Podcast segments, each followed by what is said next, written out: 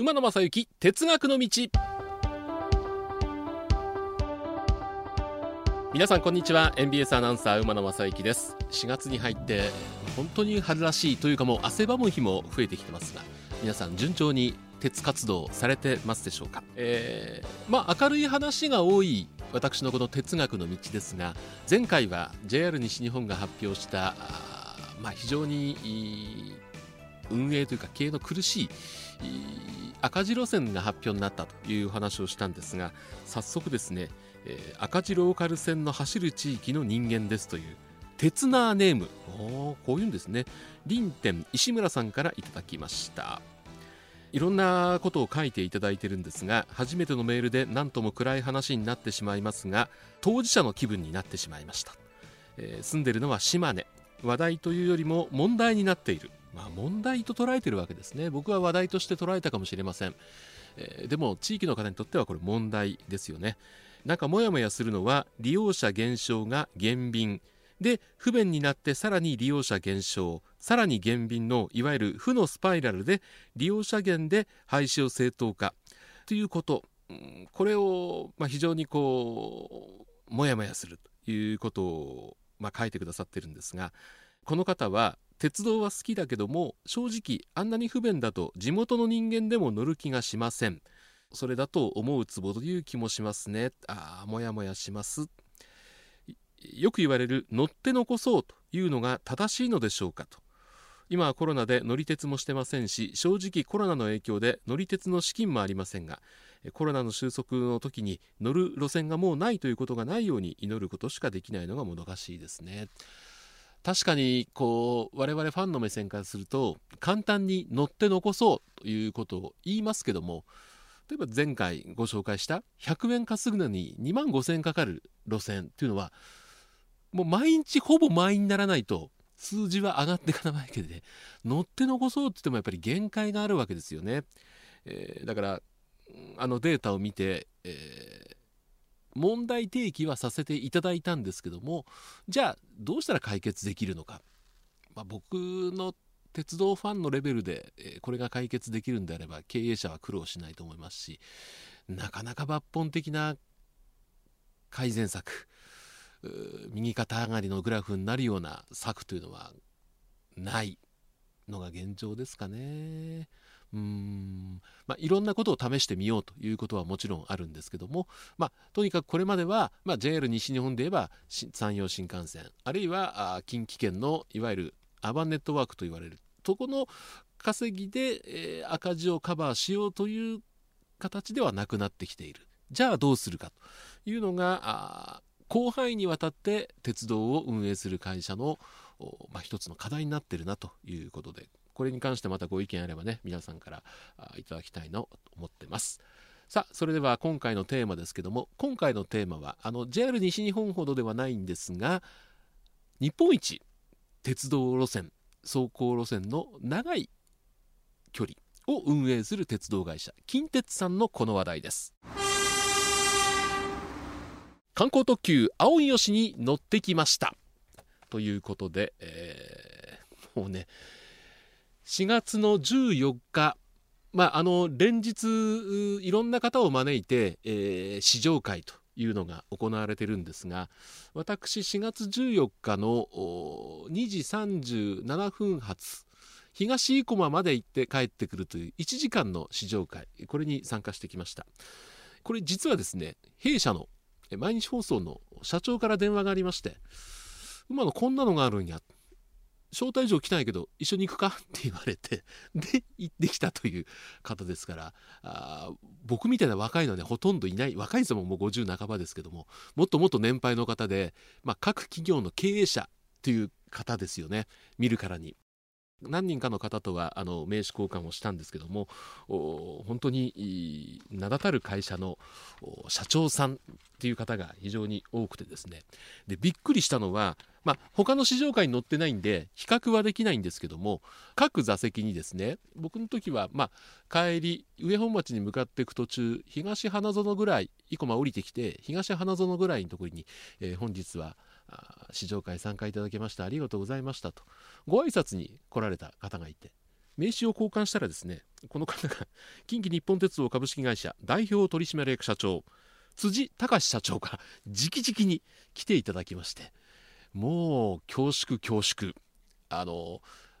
我々鉄道ファンって例えば駅で駅長さんとお話ししたりとか、えー、まあ我々取材する側ですから広報担当の方とお話しすることはあるんですけども、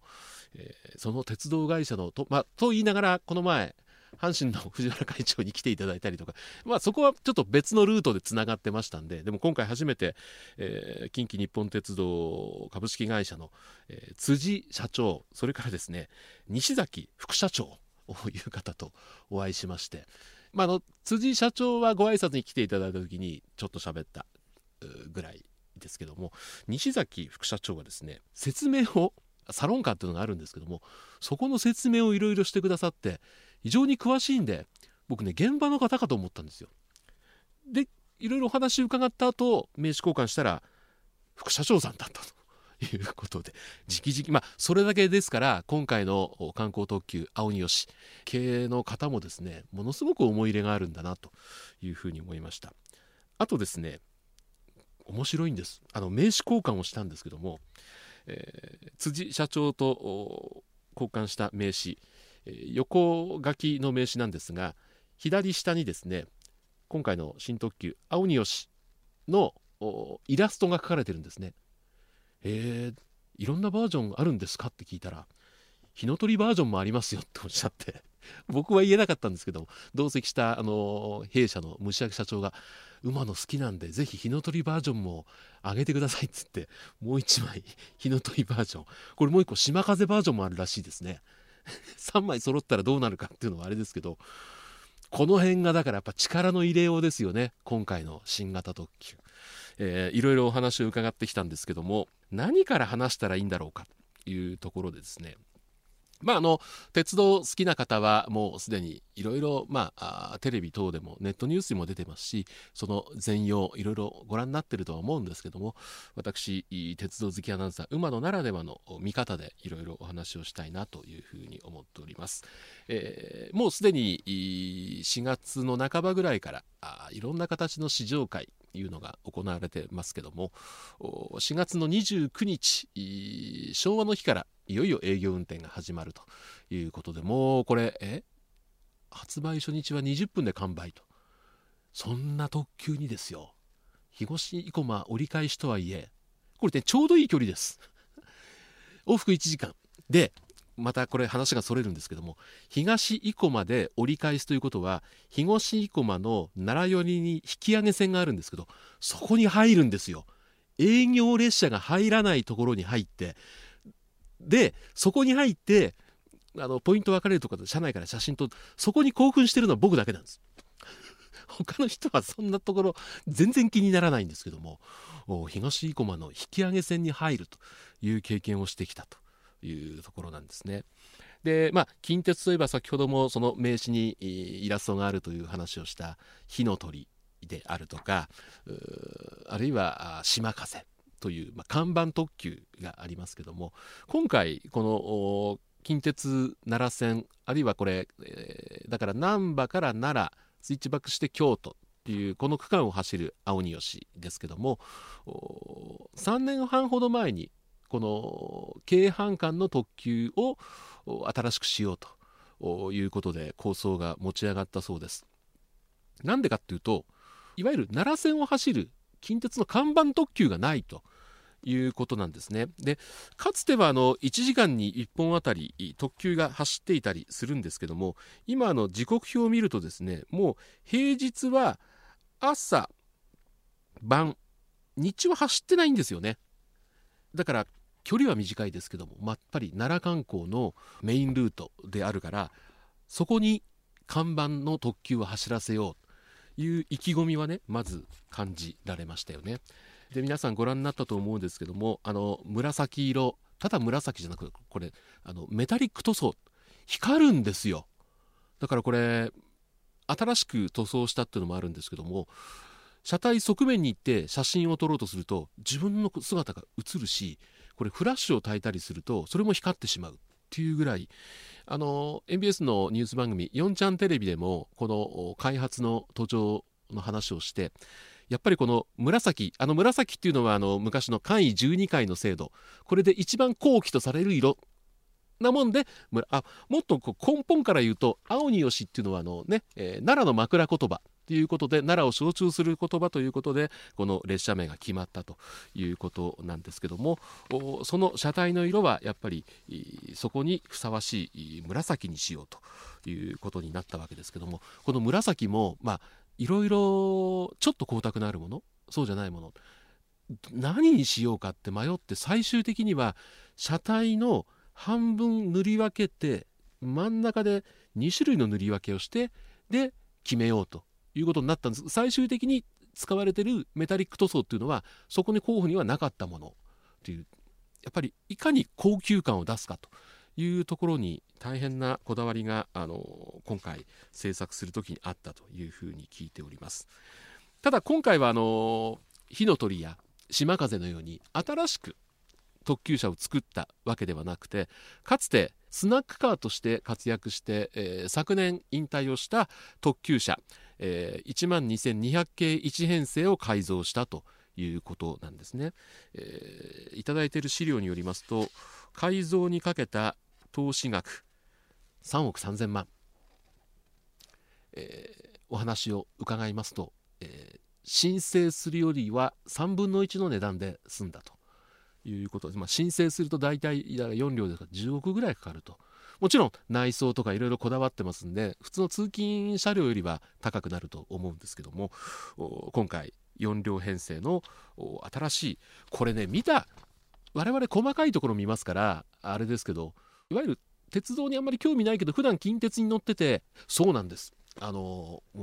なかなかね車内に乗るとこまで行かないんですけどもやっぱり試乗会が行われる時にどこで情報を聞きつけたか鉄道好きの方がねカメラ向けてるんですね。でやっぱり普段鉄道に興味ない方でも駅を利用してても青ニュースが入ってくるとあっという形でやっぱカメラを向けるいう方が非常に多かったですね。この青鬼吉さっきね、うん、3億3000万円で3分の1の値段で申請よりもできるという話をしてあのアナウンスセンターの仲間にそれ話したらじゃあ3本作ったらいいんじゃないの？っていう あの柏木アナウンサーとかね福島アナウンサーそう言うんですけども今回これ1編成だけ。これね3本あったらねやっぱ価値が違うんです。で例えば島風は3本なんです。でこれは、えー、近鉄の拠点の大阪京都名古屋からそれぞれ賢島に向かう車両が欲しいんで3編成あるわけですけども今回はあ、まあ、奈良観光に特化すると。いうことで、えー、1編成だけ。だから希少価値があるわけですね、えー、ちなみにですね基本的なダイヤで言いますと平日休日とも朝9時台に大阪難波を出発して奈良に向かいます。で奈良で折り返して京都に向かう。そして京都奈良間を何往復かして最終的に京都奈良大阪で大阪に平日休日ダイヤともに4時台に戻ってくるということで大阪奈良。そして奈良から京都。だから阪近鉄難波線え、奈良線京都線。ここしか走らないと。いう車両。特に大阪寄りでは朝出て夕方まで帰ってこないんであまり見ることができない。奈良京都間ではねかなり見ることができるんですけども、えー、利用するにはですね普通運賃。乗車券の運賃。それからあ特急料金。プラス特別料金というのがこの青によしも必要なんですがなんとこれ難波京都間に乗っても、えー、距離関係なく特別料金210円安すぎますね。もっと近鉄さん、ここでお儲けになってもいいんじゃないかと思うんですが、210円特別料金。ということで、えこの210円の特別料金、僕はその10倍ぐらいの価値があると思ってるんですが、さあ、車内はどうなってるんだ、えー、それをですね、次回、車内に入ってたっぷりとご紹介したいと思いますんで、えー、お楽しみにお待ちいただきたいなと思います。では皆さん、このご安全にお過ごしください。